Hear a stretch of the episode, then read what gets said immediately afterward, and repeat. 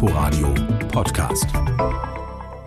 Der Begriff Diversity beschreibt einerseits eine diverse Gesellschaft, in der Menschen unterschiedlicher Kulturen, Ethnien und Religionen, sexuelle Orientierungen, Geschlechter und Altersgruppen miteinander leben.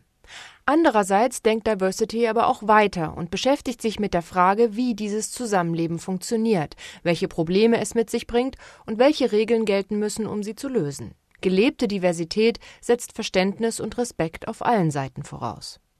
Das Fehlen von Diversität in bestimmten Berufsgruppen wie unter Lehrern oder Journalisten kann deswegen zum Problem werden, da gerade sie gesellschaftliche Themen aus verschiedenen Blickwinkeln betrachten und mit vielfältigen und kreativen Ansätzen lösen sollten.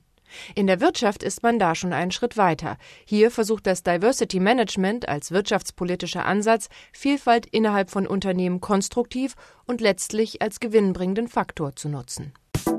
Inforadio Podcast.